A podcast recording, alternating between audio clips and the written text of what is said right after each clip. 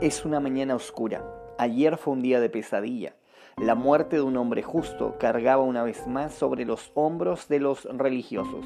La burla, la humillación, la traición y el rechazo fueron las formas en que la humanidad respondió a la invitación del Padre que desde la eternidad extendió la solución a la pandemia del alma. Pero hoy sábado es día del silencio.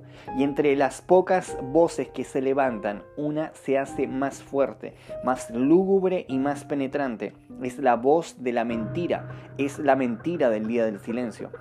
Y esta mentira, en su osadía, tilda de mentiroso a lo único realmente íntegro y verdadero que ha pisado esta tierra, porque es la mentira la que esa mañana oscura emite su profecía al día siguiente, que era el día del descanso, los principales sacerdotes y los fariseos fueron a ver a Pilato.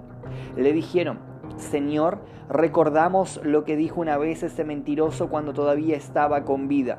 Luego de tres días resucitaré de los muertos. Por lo tanto, le pedimos que selle la tumba hasta el tercer día. Eso impedirá que sus discípulos vayan y roben su cuerpo y luego le digan a todo el mundo que Él resucitó de los muertos. Si eso sucede, estaremos peor que al principio. Pilato vuelve a escuchar la mentira. Roma vuelve a ceder ante la mentira.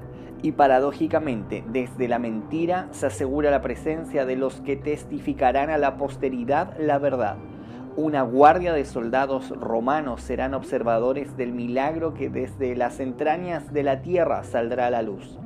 La gran mentira del día del silencio ocurre cada vez que todos callan.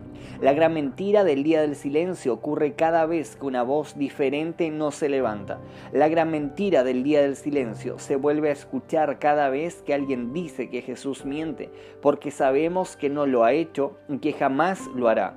Sabemos que la resurrección que ese día se gestaba se impuso al silencio una vez que amaneció. Nunca una mentira podrá callar a la verdad. Está a punto de amanecer. No permitas que una vez más tu silencio vuelva a dar espacio a una mentira. Jesús vive y tú también lo sabes.